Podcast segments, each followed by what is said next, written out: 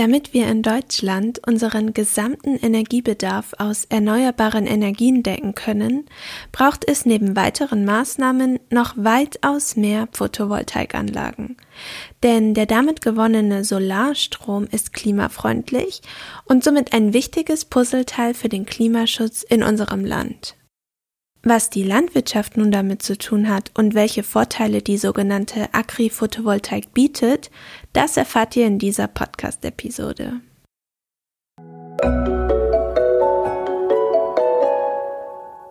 Querfeld ein Podcast. Wir reden über die Landwirtschaft der Zukunft.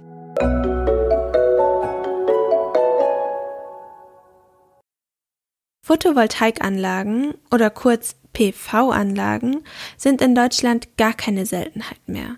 Wir sehen sie in den Städten, auf Hausdächern, an Balkonen oder in der Landschaft, wenn große Grünflächen als Photovoltaik-Freiflächenanlagen oder auch Solarparks genannt genutzt werden. Und auch in der Landwirtschaft wächst das Interesse an der Nutzung der Sonnenenergie. Einerseits, um nachhaltiger zu werden, Landflächen zu erhalten, indem sie einfach doppelt genutzt werden. Und andererseits bieten die sogenannten Agri-PV-Anlagen Pflanzen oder Tieren auch Schatten und Schutz vor Witterung.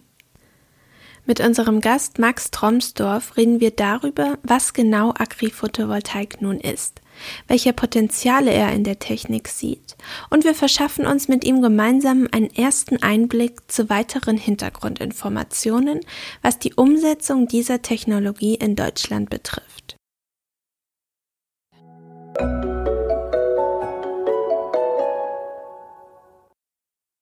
Hallo Max, herzlich willkommen. Ich freue mich sehr, dass du heute im Querfeld ein Podcast unser Gast bist.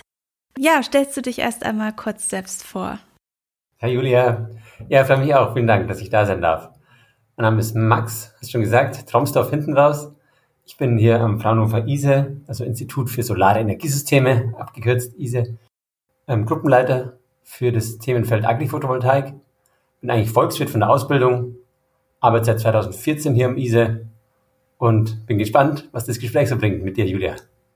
Ja, ich freue mich auch, denn wir haben ein sehr spannendes Thema mit einem, äh, ich muss zugeben, komplizierten Wort oder was heißt komplizierten Wort, aber einem Wort, was nicht so eindeutig vielleicht ist für Menschen oder Leute, die sich gar nicht damit beschäftigen. Deshalb erklär uns doch am besten erstmal, was ist denn Agri-PV?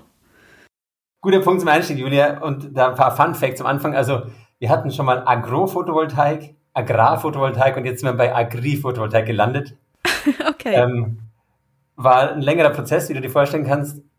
Agro ähm, haben wir es am Anfang genannt als Anlehnung an das Thema Agroforst, wo es darum geht, Forstwirtschaft und Landwirtschaft zu kombinieren auf derselben Fläche. Mhm. Dann haben wir ähm, gemerkt, dass Agro doch ein bisschen aggressiv klingen kann manchmal. Also wir hatten tatsächlich Anfragen, die dann das Agro mit 2G geschrieben haben. Und weil wir keinen die PV-Module aufs Feld erzwingen wollen, haben wir gedacht, okay, dann versuchen wir es ein bisschen netter mit Agrar, Photovoltaik. Und dann gab es aber parallel schon die ganzen Entwicklungen auf internationaler Ebene, wo sich das Wort, Wort Agrivoltaics, also mit I, okay. ohne das Foto, Agrivoltaics, ähm, durchgesetzt hat. Und dann ähm, haben wir tatsächlich auch sogar eine Umfrage gemacht ähm, bei einen ExpertInnen. Und da war dann das Ergebnis, um näher an der englischen Variante zu sein, international, dass wir Agri-Photovoltaik in Deutschland machen. Okay. genau, so viel schon mal zum Wording. Und was es ist, habe ich glaube ich jetzt schon ein bisschen gesagt. Also es geht um PV-Strom, also Solarmodule. PV steht für Photovoltaik, oder? Ganz genau. Ja. Genau, das ist quasi Solarenergie in Stromform. Dann gibt es noch die Solarthermie, zum Beispiel wenn man Wasser direkt heiß macht. Und dann gibt es noch so andere Zwischenformen der Solarenergie, aber PV, also Photovoltaik, ist dann eben, wenn man direkt Strom erzeugt, der dann bei uns halt vom Feld kommt, zusammen mit den Kartoffeln oder den Karotten. Photovoltaik gibt's ja jetzt schon eine Weile, also jetzt nicht ganz neu. Viele haben das ja auch mittlerweile auf ihren Hausdächern oder man sieht es ja auch manchmal, wenn man zum Beispiel Autobahn fährt, dann sind ziemlich große Flächen einfach mit, ähm, mit diesen Modulen belegt. Was ist denn die Motivation jetzt hinter Agri-PV? Naja, der Punkt ist halt der, dass wir die Energiewende noch nicht ganz geschafft haben. Das heißt, wir ähm, haben noch ein bisschen was vor uns, auch wenn man schon oft PV-Module, Solarmodule und so weiter sieht. Ähm, wenn wir uns das genau anschauen, was wir in den nächsten 10, 20 Jahren brauchen, um die Energiewende, sprich auch ähm, CO2-Neutralität zu schaffen in Deutschland, dann sehen wir, dass wir nochmal das sechs- bis siebenfache an PV-Leistung ausbauen müssen im Vergleich zu dem, was wir heute haben. Okay. Was ist das in Zahlen ungefähr? Weißt du das? Ja, grob. Es kommt ein bisschen darauf an, welches Energieszenario man da zugrunde legt, aber wir haben in Deutschland Ende letzten Jahres ungefähr 70 Gigawatt Peak gehabt. Mhm. Gigawatt sind quasi ja, 1000 Megawatt und um ein Megawatt Peak ähm, PV zu installieren, brauchen wir in der freien Fläche ungefähr einen Hektar. Okay. Das heißt 100 mal 100 Meter, das ist ja vielleicht so ungefähr ein Fußballfeld. Mhm. Also wenn wir ein Fußballfeld ähm, ganz mit Photovoltaikmodulen zumachen, ähm, haben wir ein Megawatt und da brauchen wir quasi das, da hatten, haben wir das 70.000-fache bisher, so zur großen Ordnung, müssen aber das ungefähr 400.000-fache hinkriegen. Das ist richtig viel. Also von 70 Gigawatt auf 400, man ich sagen auch 450, je nachdem, was man dann annimmt, was an ähm, Wind dabei ist, äh, Wärme, ähm, Koppelung und so weiter. Das sind dann die Feinheiten. Aber was klar ist, wir brauchen sehr viel mehr PV-Module in Deutschland als in der Vergangenheit. Und natürlich haben wir auch noch einige Flächer, ähm, Dächer frei. Und die werden wir auch ähm, brauchen dringend. Aber wir gehen davon aus, dass auch aufgrund der Kosten ein nennenswerter Anteil von diesem PV-Ausbau in der freien Fläche stattfindet. Und freie Fläche heißt halt eine PV-Freiflächenanlage. Da gibt es natürlich auch verschiedene äh, Varianten davon. Mhm. Eine spannende Lösung neben Agri-Photovoltaik ist zum Beispiel so eine Fre äh, Freiflächenanlage mit Biodiversitätsmaßnahmen zu kombinieren, weil auch da brauchen wir Flächen, um ähm, Lebensräume für Tieren und Pflanzen, äh, Tiere und Pflanzen zu, zu schaffen. Die haben wir in, fleißig weggenommen in den letzten Jahrzehnten und da haben wir eine Möglichkeit mit dieser eigentlich eher extensiven Flächennutzung da für Brutkästen, ähm, Blühwiesen, Steinhäufen, was auch immer, wieder auf der Fläche äh, mit rein integrieren können, diese Lebensräume zu schaffen. Aber eine andere Variante ist eben tatsächlich die landwirtschaftliche Nutzung und tatsächlich sind die meisten der PV-Anlagen in der Fläche früher mal landwirtschaftliche Nutzflächen gewesen. Mhm. Das heißt, bisher war es so ein bisschen eine Konkurrenz zwischen Energiewirtschaft und Landwirtschaft. Und wir haben mit Agri-Photovoltaik gelernt, wir können beides auf der gleichen Fläche haben. Und das ist genau unser Thema. Wie können wir die Photovoltaik so in die landwirtschaftliche Nutzung integrieren, dass es im besten Fall sogar zu Synergieneffekten kommt?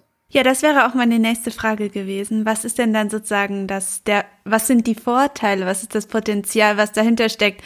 Das, was einem natürlich dann einfällt, ist, man kann halt praktisch Strom erzeugen und darunter könnten vielleicht noch die Kühe grasen. Ganz genau. Da bist du genau beim Punkt, ähm, Julia, weil die Bandbreite an Nutzungsmöglichkeiten ist halt, klar, so breit wie die Landwirtschaft halt auch aufgestellt ist. Das heißt, von Hühnern, Kühen, Schafen zu Mähdrescher über Mais oder ähm, Weizen hin zu wirklich ja, sehr hochwertigen ähm, Kulturen, also jetzt preislich, wie Weinbau, Apfelbau oder Bärenbau. Und es ist immer von der ähm, landwirtschaftlichen Seite schon mal komplett, komplett unterschiedlich natürlich, ob man das eine oder das andere macht. Aber auch für uns dann, für die Agri-Photovoltaik heißt es, dass die Systeme komplett unterschiedlich ausschauen können. Jetzt hast du gerade gesagt, Weinbau oder Mähdrescher hattest du, glaube ich, auch angesprochen. Muss man sich das wirklich so vorstellen, dass es dann praktisch so hoch geht, dass darunter diese Maschinen fahren können? Also ich meine, ich kann mir vorstellen, wie hoch es ist, wenn eine Kuh drunter passt. Das ist dann wie so ein Dach irgendwie, ne? Aber ich meine, so ein Mähdrescher ist schon noch mal ein bisschen größer. Mhm, auf jeden Fall. Also bei Mähdreschern rechnen wir immer so mit einer Durchfahrtshöhe von fünf Metern tatsächlich. Okay. Das ist schon nochmal ein paar Mal mehr als so eine Kuh ja. als Höhe. Und auch die, definitiv größer als die Weinreben. Ähm, aber ähm, es gibt auch da unterschiedliche Ansätze. Das eine ist, wie du gesagt hast, die hoch aufgestellte Agri-Photovoltaik, wo die Module dann ja, über Kopf sind. Aber eine andere Variante ist, dass man so eine Art Zwischenraumbewirtschaftung macht, ähnlich wie es beim Agroforst der Fall ist. Okay. Das heißt, dass man hier Streifen hat mit PV-Modulen, größere Reinabstände und dann ähm, dazwischen Landwirtschaft betreibt, dann ist die Durchfahrtshöhe nicht mehr das Problem. Mhm. Aber schon ein anderes Problem möglicherweise sind die ähm, Maschinenbreiten. Okay. Und da ist es auch wieder sehr unterschiedlich. Im Weinbau zum Beispiel ist es nicht so ein großes Thema. Da sind die Landmaschinen mal zwei Meter breit oder 2,50, sodass sie auch noch durch die Gassen passen zwischen den ähm, Weinstöcken. Mhm. Aber im Ackerbau schaut es ganz anders aus. Also gerade wenn man so im konventionellen ähm, Bereich sind mit ähm, Spritzen, die ausklappbar sind, da hat man oftmals Maschinenbreiten von 20, 30 oder sogar noch mehr Metern. Und da muss man die Module dann schon sehr weit auseinanderstellen, dass das noch so klappt. Du hattest jetzt gesagt, es gibt verschiedene Anlagetypen, würde ich es jetzt mal nennen. Also man kann mhm. entweder sozusagen so eine Art Dach bauen, dass man unten drunter die Fläche nutzen kann, oder man baut zum Beispiel Reihen und kann dann die Fläche dazwischen nutzen. Sind das die mhm. beiden Anlagetypen, die es gibt, oder gibt es noch mehrere Optionen? Also tatsächlich, wenn wir jetzt mal ganz von oben anfangen, würde man sagen, es gibt offene Systeme. Mhm. Das ist das, was wir jetzt noch gesprochen haben bisher. Aber es gibt tatsächlich auch noch geschlossene Systeme, zum Beispiel PV-Gewächshäuser. Also wo dann die PV-Module oben auf dem Dach sind. Das ist so eher eine Randerscheinung, sage ich mal, aber trotzdem ganz spannend, weil der geschützte Anbau im Gewächshaus so global betrachtet, aber auch in Deutschland sehr stark zunimmt. Und natürlich ist es auch schon eine versiegelte Fläche. Also das heißt, ähm, das ist sicherlich auch eine spannende Anwendung. Bisschen speziell, also ein paar andere Sachen sind da zu berücksichtigen, aber deswegen wollen wir es mit drin haben in der Definition und ähm, deswegen ist es auch wichtig hier zu erwähnen. Aber innerhalb der offenen, was immer der Klassiker ist, gibt es diese, tatsächlich diese Boden hoch aufgeschnitten und dann kann man innerhalb von diesen zwei offenen AGPV-Typen nochmal unterscheiden bei den bodennahen ganz spannend die vertikalen, die so als Zaun quasi auf dem Feld stehen. Das ist dann eher schwierig für Dauerkulturen, die höher wachsen, weil die ähm, ja quasi so als, als Zaun dann auf der Wiese stehen und auf dem Acker. Und ähm, im Ackerbau, aber im, und im Grünland ist es ganz spannend. Also dann ähm, muss man halt auch da schauen, dass man die Reihenabstände so weit wählt, dass, ähm, dass man da dazwischen passt mit den Maschinen, aber gerade im Grün, Grünland, also Dauergrünland heißt so die grüne Wiese eben, dort haben wir typischerweise nicht so riesen Maschinen, das heißt, da passt ganz gut hin. Ähm, was aber noch spannend ist, warum überhaupt so vertikal aufständern. Im Hintergrund ist, dass es inzwischen eine fast zum Standard gewordene Modultechnologie gibt, die den Strom auf zwei Seiten des Moduls erzeugen kann. Das heißt, wir haben dann quasi auf der einen Seite typischerweise Osten in den Morgenstunden, dann eine ähm, Stromproduktion in der Mittag, Mittagspause gibt es dann so eine kleine Delle bei der Stromerzeugung, weil da weniger produziert wird und dann abends wieder, wenn dann die Sonne weit vom Westen her scheint, dann hat man die Rückseite des Moduls beispielsweise. Okay. Ich habe mich nämlich immer gefragt, mhm. manchmal, wenn ich das so auf den Dächern bei Häusern sehe, denke ich, so viel Sonne haben wir in Deutschland wirklich nicht. Lohnt sich das wirklich? Aber gerade wenn es von zwei Seiten geht, macht es ja auch dann nochmal einen Unterschied, ne? Es lohnt sich tatsächlich trotzdem, und wenn man auch anschaut, was so in ja, noch nordischeren Ländern an PV-Installationen ähm, jetzt vonstatten geht, ähm, muss man sagen, dass Deutschland nicht das schattigste Land ist beim PV-Ausbau. Und klar ist auch global, dass man, dass ähm, die Solarenergie die klar dominierende Energiequelle sein mhm. wird. Und das ist dann eher eine ökonomische Frage, wie weit nördlich man geht. Okay, mhm. okay. Genau. Aber es ist ganz spannend nochmal zu, zu diesen ähm, vertikalen Agri-PV-Systemen, ähm, weil die noch ein anderes Problem ähm, adressieren, nämlich die Tatsache, dass wir, je mehr PV-Anlagen wir in Deutschland installiert haben, desto ungleicher wird auch die Stromerzeugung über den Tag hinweg. Das heißt, nachts, klar, da können wir keinen Strom produzieren mit, mit PV. Mhm. Ähm, und das meiste an Stromertrag haben wir dann typischerweise in den Mittagsstunden, weil da scheint die Sonne am direktesten runter. Ja.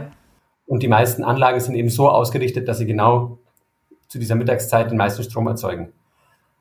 Tatsächlich brauchen wir aber viel Strom auch in den Morgen- und Abendstunden. Mhm. Und so kann eben durch diesen vertikalen Ansatz mit den bifazialen Modulen auch die ähm, Netzstabilität gewährleistet werden in Zukunft. Ah, okay, das ist ja dann echt spannend. Dann nutzt man die Sonne zwar mittags nicht, aber eigentlich morgens und abends dafür umso mehr, wo man ja eigentlich voll viel verliert sonst. Genau, also stromseitig ist es sicherlich gut.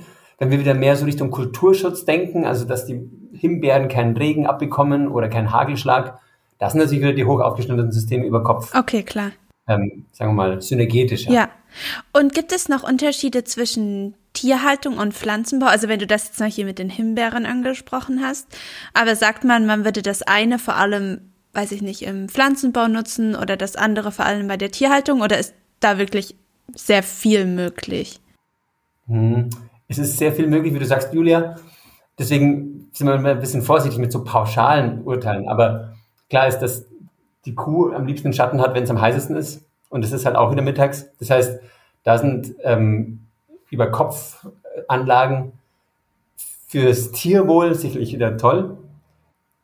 Fürs Pflanzenwachstum ist es auch so eine Sache, dass da ähm, die Pflanzen tatsächlich, wenn sie Wasserstress haben oder, oder hohe Temperaturen, den Schatten am liebsten haben. Also das sind sie gar nicht so ähnlich wie mit den Kühen, muss man sagen. Ähm, allerdings ist es so sehr abhängig auch von der, ja, von der Frage, wie heiß ist es denn an dem Standort? Wie stark ist auch die Wasserknappheit, jetzt beim Pflanzenwachstum speziell? Ähm, in dem Moment, wo das verfügbare Licht zum, wir sagen immer, der limitierende Faktor fürs Pflanzenwachstum, also das, was die Pflanze zum Wachsen braucht, das sind viele Inputparameter wie bei uns. Wir brauchen Essen, Trinken, soziale Kontakte und so weiter.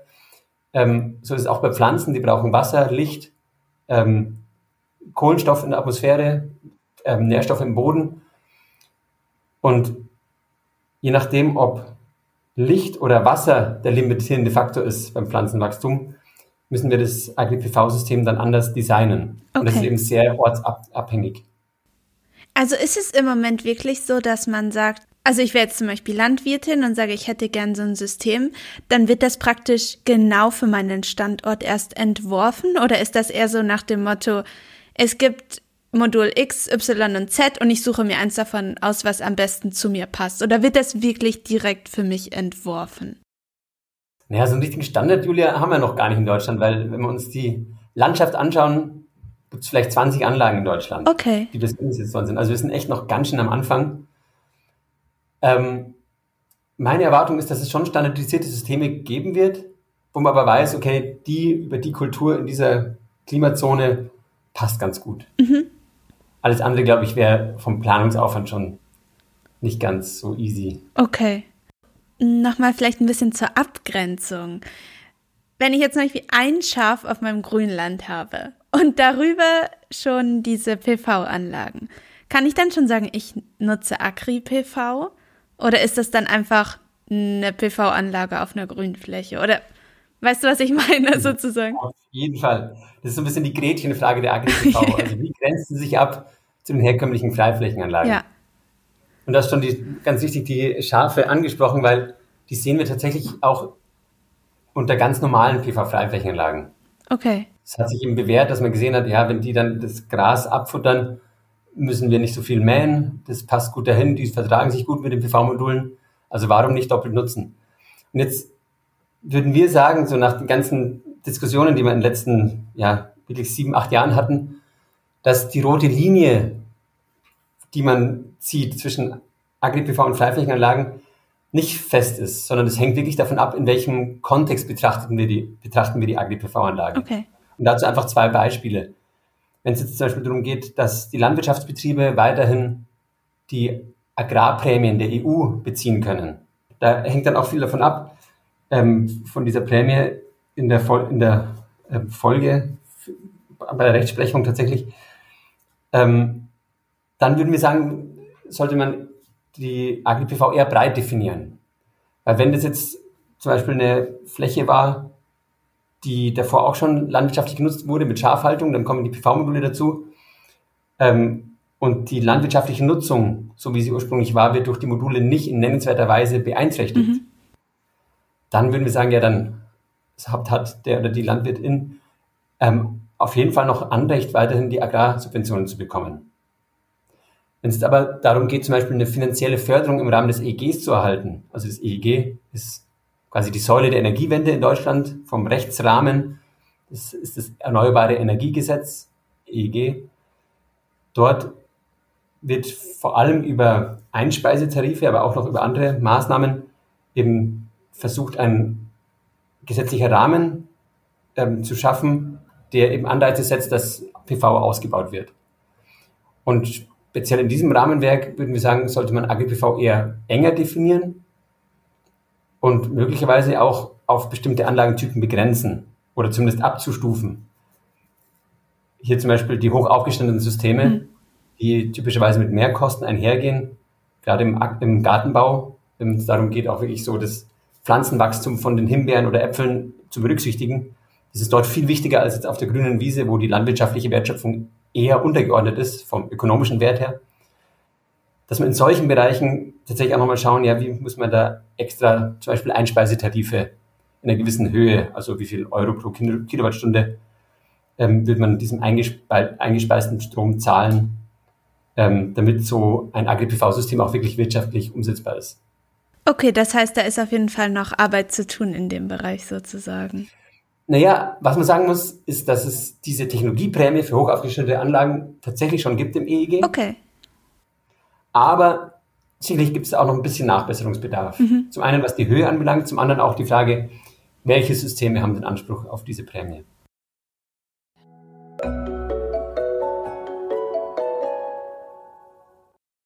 Also kann man aber auch schon grundsätzlich sagen, es ist jetzt nicht nur so, dass man diese Anlagen aufstellt, damit man Strom erzeugt, sondern die Landwirtschaft hat sozusagen auch Vorteile dadurch. Ich würde sagen, das ist schon ein bisschen die Idee dahinter. Mhm. Ähm, allerdings muss man das schon auch sehr stark relativieren. Okay.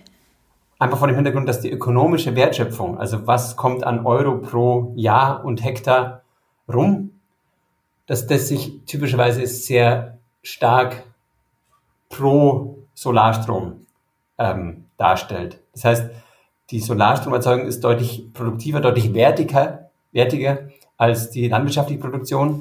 Ah, okay. Das sehen, das sehen wir vor allem im Ackerbau und ähm, Dauergrünland. Okay. Da ist Faktor 10 oder mehr gar keine Seltenheit.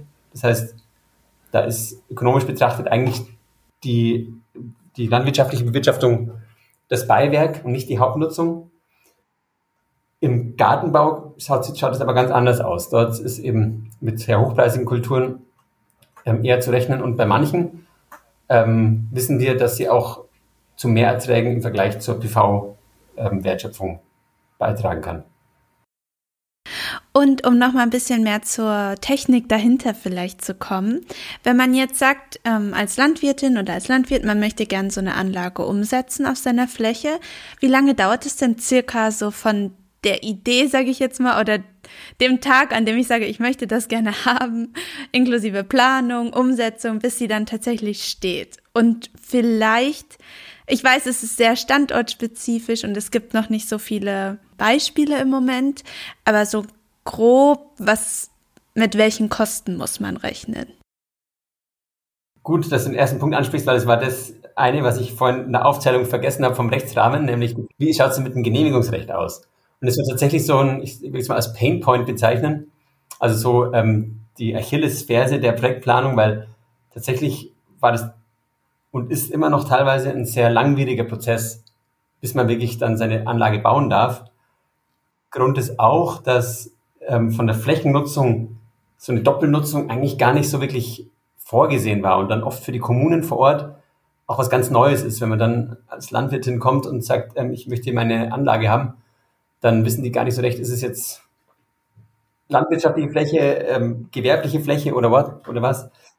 Und ähm, da wurde vom Bundeskabinett in den letzten Wochen auch ein Gesetzvorschlag erarbeitet, der vorsieht, dass ähm, zumindest kleine Agri-PV-Anlagen baurechtlich privilegiert sind. Das heißt, dass solche Baugenehmigungen dann zügiger als in der Vergangenheit erteilt werden können und das würde natürlich diese ganze Genehmigungsverfahren deutlich erleichtern. Trifft allerdings zum aktuellen Stand der, der, ähm, ja, des Gesetzesentwurfs nur auf Anlagen zu mit einer Grundfläche von 2,5 Hektar oder kleiner. Okay, also schon auch groß. Ist schon auch ganz ordentlich, würde ich sagen, genau. Aber so tendenziell ähm, werden die meisten Freiflächenanlagen deutlich größer sein, muss man klar sagen. Also da ist ein klarer Trend einfach auf aufgrund von Kosten. Klar, damit es sich lohnt sozusagen. Ja. Genau. Aber wenn, wenn wir jetzt mal davon ausgehen, es wird nicht schneller als normal ähm, genehmigt, wie mhm. lange dauert es ungefähr? Also ich würde sagen, ohne Privilegierung muss man mit ein bis drei Jahren rechnen. Bis es wirklich steht und genutzt werden kann und den ersten Strom mhm. erzeugt. Nee, ich würde sagen, bis die Baugenehmigung vorliegt. Das hängt auch daran oder davon ab, was in die Flächenkategorie ist, ob es ein, eine Fläche ist, die schon beplant ist. Mhm. Geplant heißt, dass sie quasi schon ja, vorgesehen ist als Bauland oder ob sie im sogenannten unbeplanten Außenbereich liegt. Und das ist tatsächlich der Standard. Und in solchen Fällen ist es halt so, dass eigentlich Bauwerke nicht vorgesehen werden, okay, äh, vorgesehen sind. Und dann muss man möglicherweise erst ähm, eine Flächen, äh, eine Änderung des Flächennutzungsplans herbeiwirken. Und das ist dann ein sehr aufwendiges Verfahren. Also es kann auch manchmal länger als drei Jahre dauern. Aber ähm, selbst im Falle einer Privileg na, ich sage jetzt mal, nicht Privilegierung, aber in dem Moment, wo ein, ähm, man spricht vom vorhabenbezogenen Bebauungsplan, der typischerweise ähm, erstellt werden muss. Und in diesem Rahmen sind eben auch einige Umweltprüfungen ähm, ja, durchzuführen. Und das sind dann die Punkte, die eben Zeit in Anspruch nehmen, auch Geld natürlich und dann solche Prozesse verzögern. Gleichzeitig ist es natürlich wichtig, dass wir schauen, was ähm, ist hier für die Umwelt als an Beeinträchtigung ähm, zu erwarten. Und auch das ist eben dann wieder sehr standardabhängig. In manchen Flächen ist es eher unproblematisch, bei manchen, wenn es Vogelschutzgebiete sind oder irgendwelche Flora, Fauna-Habitate, dann wird es sicherlich kritischer. Okay, das heißt, wir haben jetzt drei Jahre gewartet und jetzt dürfen wir bauen. Wie lange dauert es dann noch? Kommt darauf an, ob wir gerade einen Engpass bei den Lieferketten haben, die aktuell, weil dann kann es wieder ein Jahr dauern.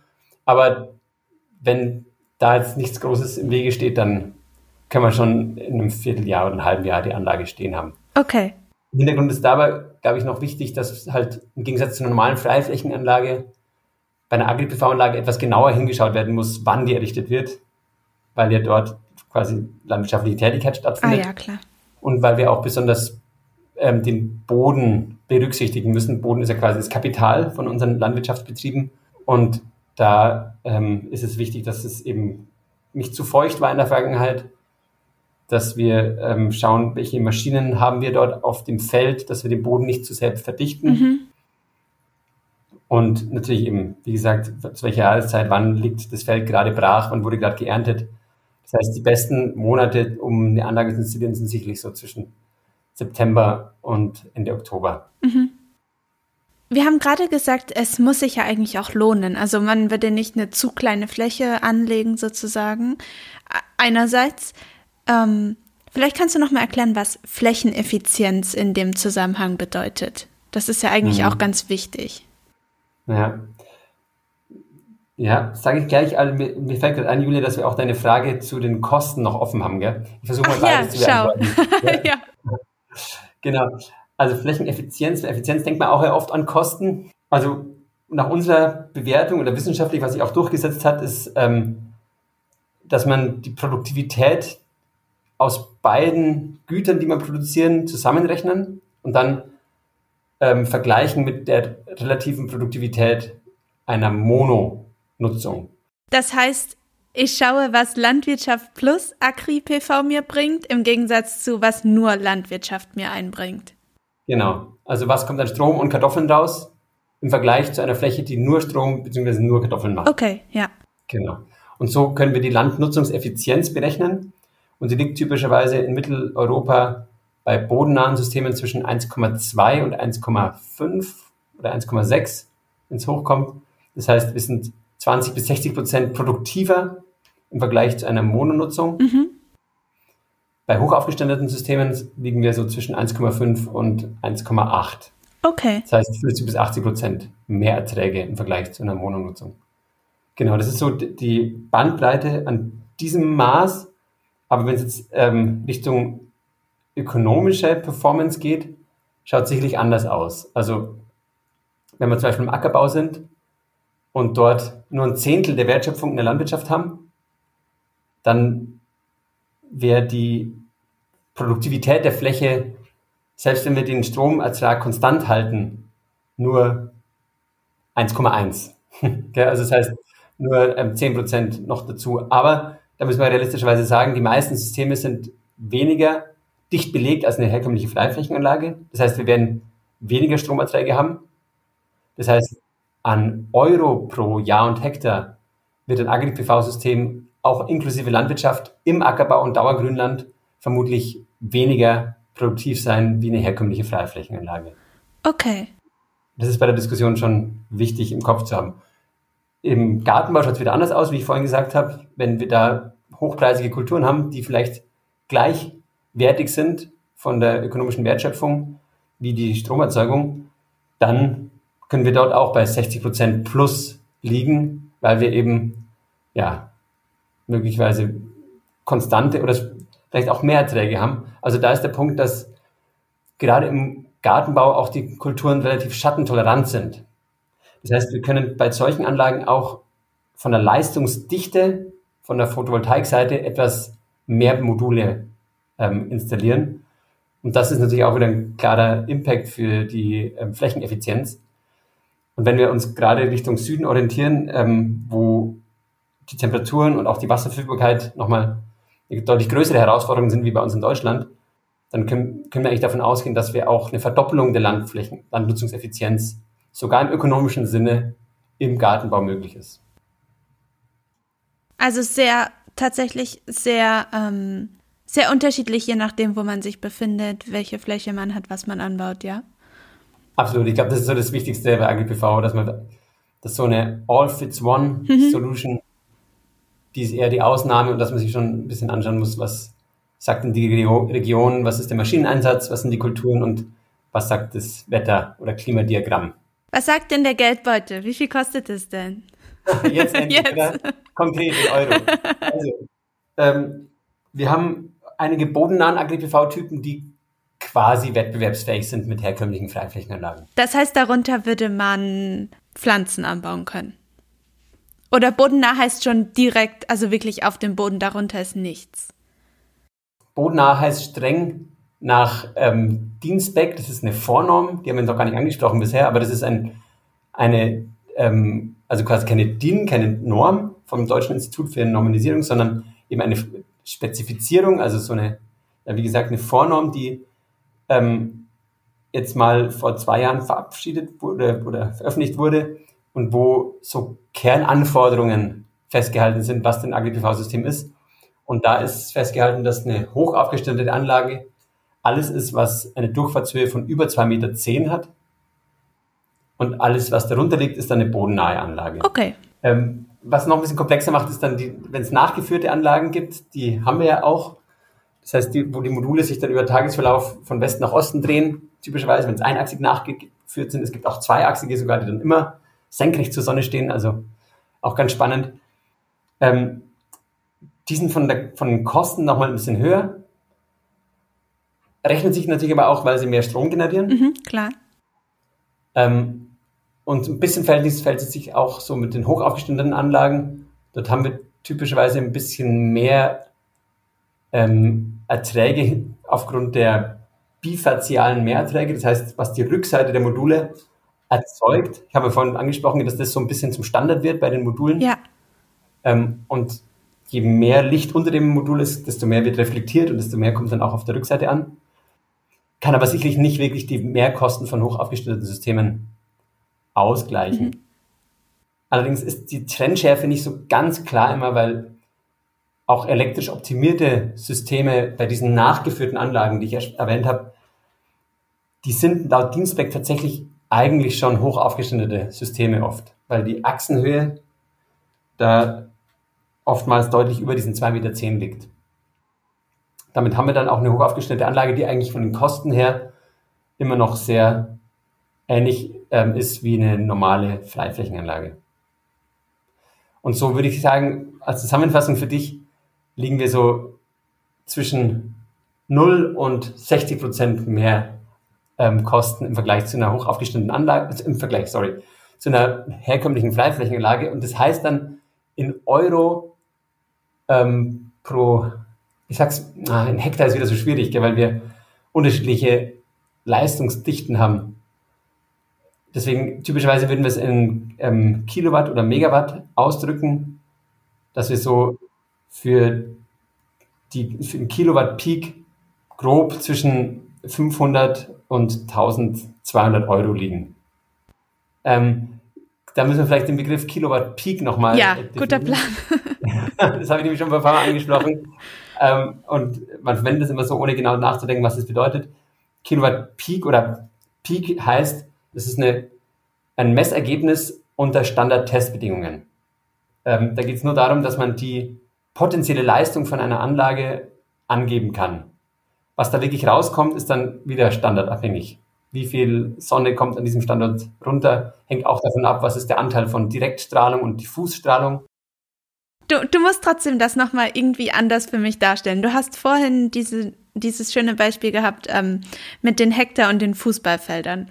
Weil diese mhm. Kosten pro Kilowatt Peak, das ist mir noch zu. Ich kann mir das immer noch nicht vorstellen. Mhm, genau. Also nochmal zum Vergleich: Auf einem Hektar kriegen wir normalerweise ein Megawatt Peak. Okay. 1000 Kilowatt Peak. Das kann man sich dann ausrechnen, dann wären wir quasi bei den Kosten bei einer halben Million Euro. Okay, super. 1000 mal diesen 500 Euro, ja, okay. die ich vorhin angesprochen habe. Jetzt ist das eine normale Freiflächenanlage, ganz grob geschätzt. Ähm, wenn wir jetzt eine AGPV-Anlage haben, dann haben wir weniger Module pro Fläche. Das ist zwar auf die Fläche gerechnet erstmal günstiger, weil wir weniger Kosten pro Fläche haben. Aber auch weniger Strom. Aber weniger Strom. Das heißt, eigentlich werden wir teurer sogar pro Kilowatt Peak gerechnet. Und da ja, landen wir eben, jetzt sage ich mal, im höchsten Fall, natürlich kann man immer sich, können die Kosten immer höher liegen, aber ich sage mal 1200 Euro pro Kilowatt Peak wäre jetzt eine gute Messlatte, aber dann sind wir typischerweise nicht bei einem Megawatt pro Hektar, sondern eher so bei 0,5, sage ich mal. Das heißt, die Kosten wären dann in dem Fall bei 600.000 Euro für eine AGTV-Anlage für einen Hektar. Mhm die aber deutlich weniger Strom produziert als eine Freiflächenanlage. Und jetzt wäre quasi die nächste Frage von dir, was heißt es dann in Euro pro Kilowattstunde? Weil das ist ja das, was wir dann im Endeffekt konsumieren.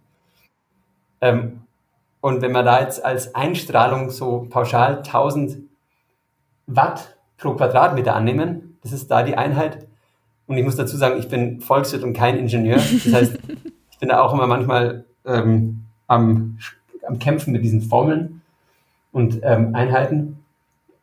Ähm, aber das kann man so als Mittelwert mal für Deutschland annehmen. Okay. Diese 1000 Watt pro ähm, Quadratmeter. Dann würden wir mit einer Anlage von einem Megawatt ähm, 1000 Megawattstunden im Jahr erzeugen. Und dann kommen aber noch die operativen Kosten dazu bei so einer Anlage. Das heißt mal eine Reparatur oder eine Überprüfung. Genau, die Landflächenkosten. Ähm, und dann, summa summarum, landen wir bei Stromgestiegungskosten für AgriPV zwischen, grob gesagt, 5 Cent pro Kilowattstunden, pro Kilowattstunde bis, ähm, ja, vielleicht 12 bis 14 Euro pro Kilowattstunde. Also das ist so ein bisschen die, ähm, die Range, die Bandbreite, die wir da haben. Mhm. Also das ist jetzt das, was der, ähm, der oder die Landwirtin sozusagen an Kosten hat, um diesen, diese Menge an Strom zu erzeugen? Oder ist das, genau, du hast genickt? Okay. Genau. Ja. Ähm, und das ist also quasi dann, was sie, was der oder die Landwirtin dann am Markt auch verlangen kann. Das wollte ich fragen, ja, okay. Ja. ja. Also entweder über Einspeisevergütungen im Rahmen des EEGs oder halt über Direktvermarktung, sogenannte Power Purchasing Agreements, PPAs. Okay, ja. Ich muss doch mal zu diesen Anlagen, die man hier auf den ganzen Wohnhäusern sieht, zurückkommen. Denn da ist es ja so, dass sich in den letzten Jahren die Preise schon auch wirklich geändert haben. Also ich meine, die ersten Anlagen waren ja mega, mega teuer und mittlerweile sind die immer noch teuer, aber mehr Menschen können die sich leisten. Das ist ja grundsätzlich so bei Innovationen meistens ganz am Anfang ist super teuer. Ich meine, wenn man an Computer oder so denkt und heute hat wahrscheinlich jeder Haushalt mindestens einen Laptop oder so daheim. Gehst du davon aus, dass in den nächsten Jahren vielleicht oder vielleicht auch erst Jahrzehnten, ich weiß es nicht, die Preise auch deutlich sinken werden oder ist es da eher schwieriger? Ähm, auf jeden Fall. Zum Teil werden wir die Kostensenkungen auch noch in der PV-Technologie an sich haben. Mhm. Das heißt an den Solarpanelen sozusagen. Genau, auch die werden mittelfristig noch günstiger. Nicht mehr so sehr wie in der Vergangenheit, aber dennoch rechnen wir damit. Und zum anderen wird sich die AgriPV natürlich auch nochmal als Technologie, als eigenständige ähm, so weiterentwickeln, dass sie günstiger wird, dass sich vor allem zwei Treiber, einmal die Unterkonstruktionen, die man noch optimieren werden können in Zukunft. Und das andere ist, dass schon auch mit in den Kosten ja das Risiko für die Landwirtschaftsbetriebe eingerechnet werden muss. In dem Moment, wo es da noch sehr große Unsicherheiten gibt, gerade im Gartenbau, ähm, ist es einfach ein Faktor, den man mit berücksichtigen muss. Wenn wir da genauer wissen, welches System sich wie auswirkt und wir dementsprechend auch die Systeme verwenden können, die möglichst gut performen, wird das natürlich auch sich positiv auf die Kosten auswirken.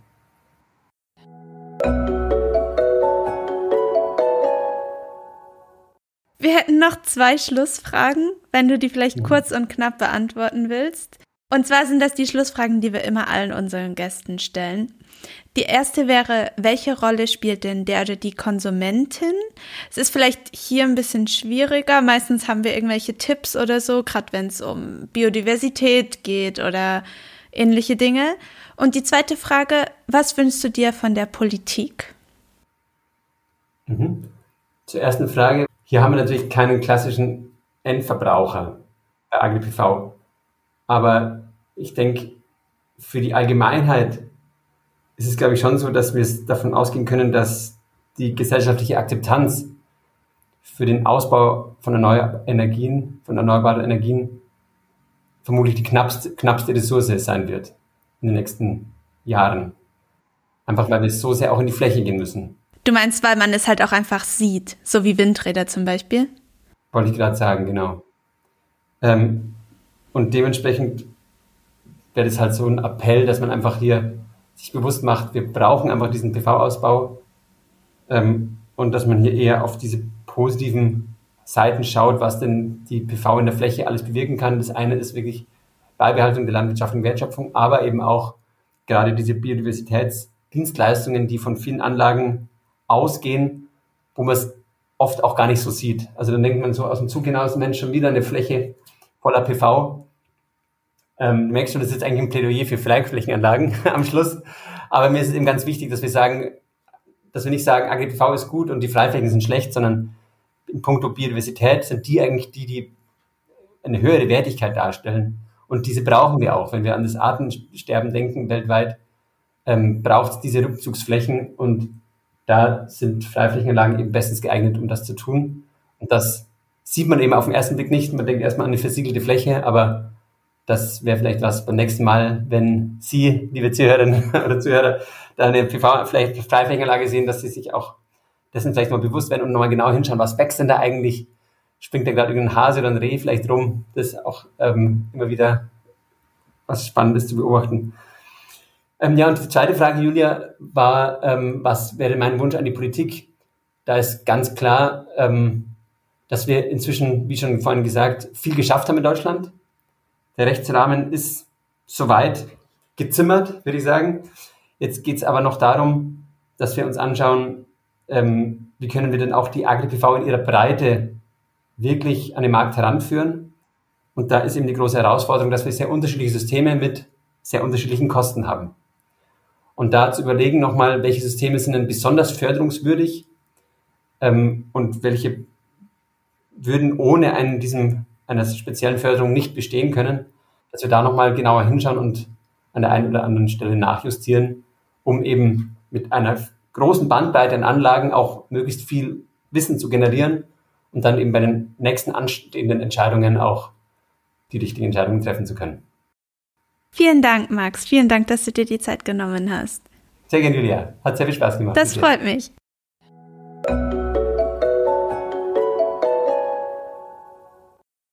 Diese Podcast-Episode ist im Rahmen des Projektes Syn AgriPV entstanden. Das Projekt wird vom Bundesministerium für Bildung und Forschung, dem BMBF, finanziert und vom Fraunhofer Institut für Solare Energiesysteme, dem ISE, sowie dem Leibniz Zentrum für Agrarlandschaftsforschung, kurz ZALF, koordiniert. Insgesamt neun Partner aus Forschung, Praxis und Industrie arbeiten gemeinsam an der Entwicklung eines Leitbildes für den Einsatz von AgriPV in Deutschland. Ziel ist es, zentrale wissenschaftliche, juristische, wirtschaftliche und gesellschaftliche Rahmenbedingungen und Voraussetzungen für den Markthochlauf in Deutschland zu evaluieren, zu beschreiben und zu beschleunigen. Mehr Infos zum Projekt sowie weitere Links zum Thema findet ihr in den Show Notes und auf unserem Blog www.quer-feld-ein.blog. Alle Podcast-Episoden findet ihr auch immer auf unserem Blog, auf Spotify, Apple Podcasts, Google Podcasts, YouTube und wissenschaftspodcasts.de. Wir freuen uns natürlich auch, wenn ihr uns auf Instagram, X, ehemals Twitter oder Facebook folgt, unsere Beiträge liked, teilt und kommentiert. Und wenn euch der Podcast gefällt, dann gebt uns auch gerne eine Bewertung auf Spotify und Co. Außerdem könnt ihr uns natürlich auch Fragen, Feedback oder Anregungen zum Podcast jederzeit via E-Mail an querfeldein.zalf.de senden.